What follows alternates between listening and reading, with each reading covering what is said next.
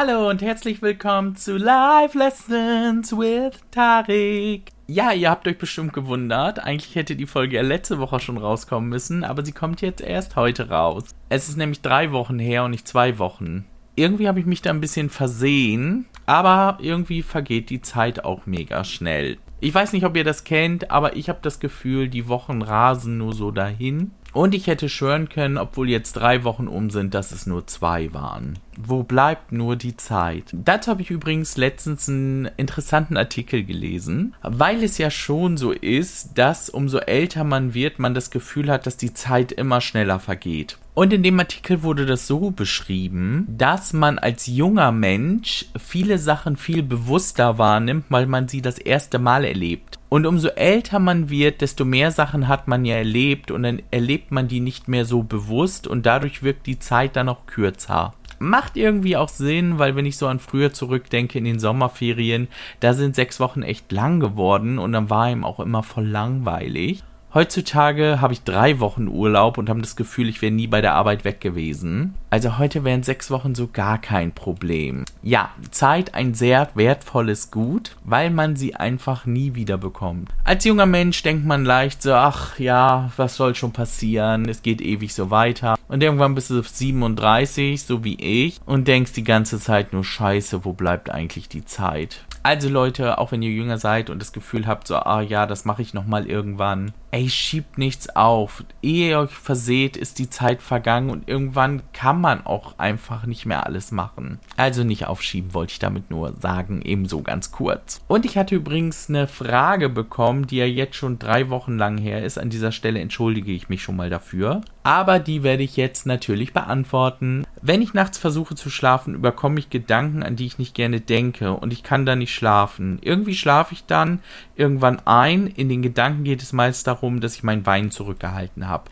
Also dieses, ich kann nicht einschlafen und denke Gedanken, die ich nicht denken will, kann ich so unterschreiben. Und ich kann wohl sagen, dass es mit den Jahren immer besser wird, wenn man sich das bewusst vor Augen führt und sich Sachen überlegt, wie man dagegen wirkt. Aber ich muss auch ganz klar dazu sagen, das habe ich heute auch immer noch. Jetzt ist natürlich die große Frage, wie wirke ich da entgegen? Also ich glaube, du hast in deiner Frage schon was ganz, ganz Wichtiges mitgeteilt, nämlich weinen zurückhalten. Ich predige das ja immer, immer wieder, gerade in diesem Podcast. Leute heult. Das ist so befreiend. Heulen ist so ein Stress-Reliever. Ich kann das nur immer wieder sagen. Also es geht jetzt nicht darum, immer die Dämme brechen zu lassen. Es ist auch ganz wichtig im Leben, dass man eben seine Emotionen unter Kontrolle hat. Aber wenn man zu Hause im Bett liegt und gerade abends, wenn man nicht schlafen kann und vielleicht auch traurige Gedanken hat, dann lasst den Tränen freien Lauf. Einer der besten Sachen nämlich, wenn man richtig schön geheult hat, ist, dass man danach gut schlafen kann.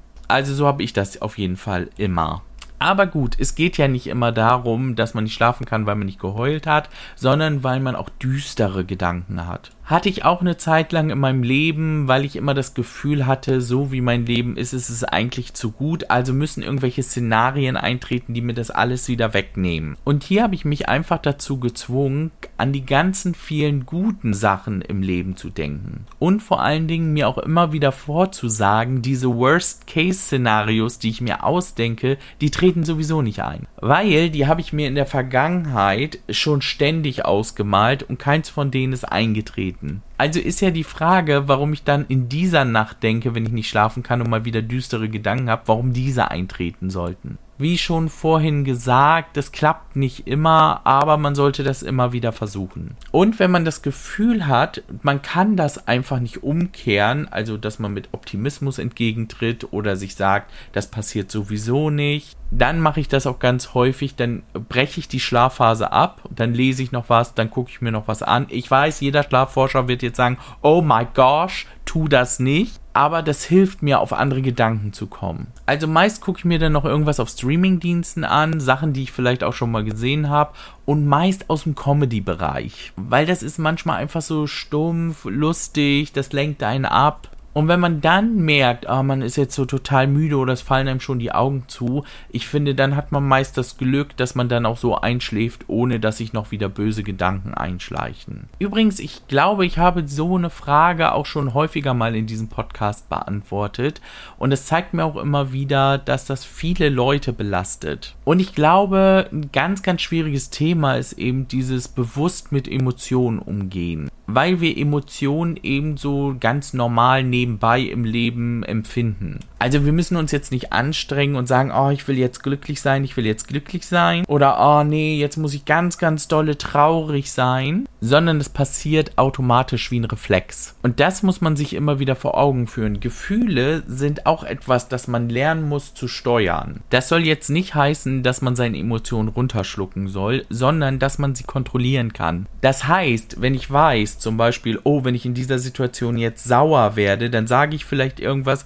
was ich danach bereue. Also kann ich jetzt lieber versuchen, mich aus dieser Situation rauszuziehen, anstatt zu explodieren. Klingt echt verrückt, aber so läuft das bei mir tatsächlich. Also bevor ich einen Wutanfall kriege, habe ich meist schon fünf Minuten lang darüber nachgedacht, ob der sich jetzt lohnt. Und ganz, ganz wichtig, manchmal lohnt sich das. Manchmal ist es auch ein geiles Gefühl, den anderen richtig anzuscheißen. Herrlich. Und wer jetzt sagt, oh nein, das ist ja unmöglich, das kann man ja gar nicht schaffen. Doch, weil wir das im Leben sogar sehr, sehr häufig tun. Leider meist im negativen Bereich. Ich habe mal einen Artikel gelesen und den kann ich eins zu eins bestätigen, weil ich mal im Kundenservice gearbeitet habe mit persönlicher Kundschaft. Wenn du ein Problem hast, dass du möchtest, das gelöst wird, dann bringst du dich meist schon in so eine aggressive Stimmung, weil du deinem Gegenüber ja signalisieren willst, ich bin sauer und ich möchte, dass das jetzt gelöst wird, dieses Problem, weil ich bin extrem wütend. Das heißt, die kriegen freitags einen Brief,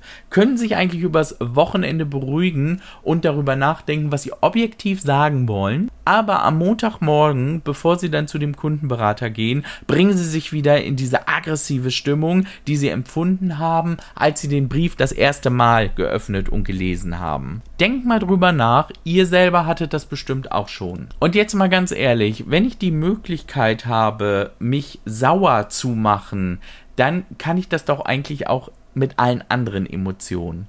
Um sich traurig zu machen, denkt man einfach an was Trauriges. Ich denke dann gerne mal an das Ende von Moulin Rouge das ich mir übrigens nicht mehr angucke. Ich mache kurz vorher aus und dann denke ich immer, die beiden haben geheiratet, sind glücklich und ihr wisst Bescheid. Falls ihr den Film nicht gesehen habt, es ist ein Musical, ja, aber er ist mega, mega cool. Sorry, aber das war keine Werbung. War nur so meine persönliche Meinung. Oder man kann sich runterbringen, wenn man sauer ist. Zum Beispiel, ich mache das ganz gerne so, indem ich versuche, die Perspektive der Person einzunehmen, auf die ich sauer bin. Nämlich, dass ich überlege, warum bin ich sauer? Liegt es daran, weil die andere Person scheiße ist? Oder liegt es daran, weil die andere Person vielleicht recht hat? Und, und, und, und, und. Also so gäbe es bestimmt tausende Beispiele, wo jeder was für sich finden kann. Ich muss nur ehrlich zugeben, ich habe noch nicht irgendwie rausgefunden, sich selber glücklich zu machen oder fröhlich. Ich finde, das klappt immer nur gut mit anderen Menschen. Aber vielleicht kennt da ja auch jemand den einen oder anderen Trick,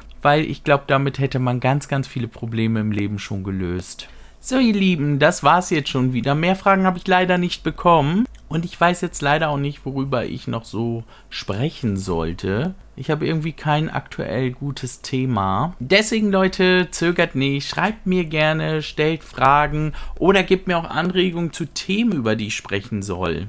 Ich hatte ja in der letzten Folge zum Beispiel über das Scar-Experiment gesprochen. Und wenn ihr jetzt sagt, oh, da gab es auch mal so ein cooles Experiment, wie wäre es, wenn du mal darüber sprichst? Lasst es mich gerne wissen, weil mir gehen echt die Ideen aus. Also immer gerne schreiben. Wir hören uns.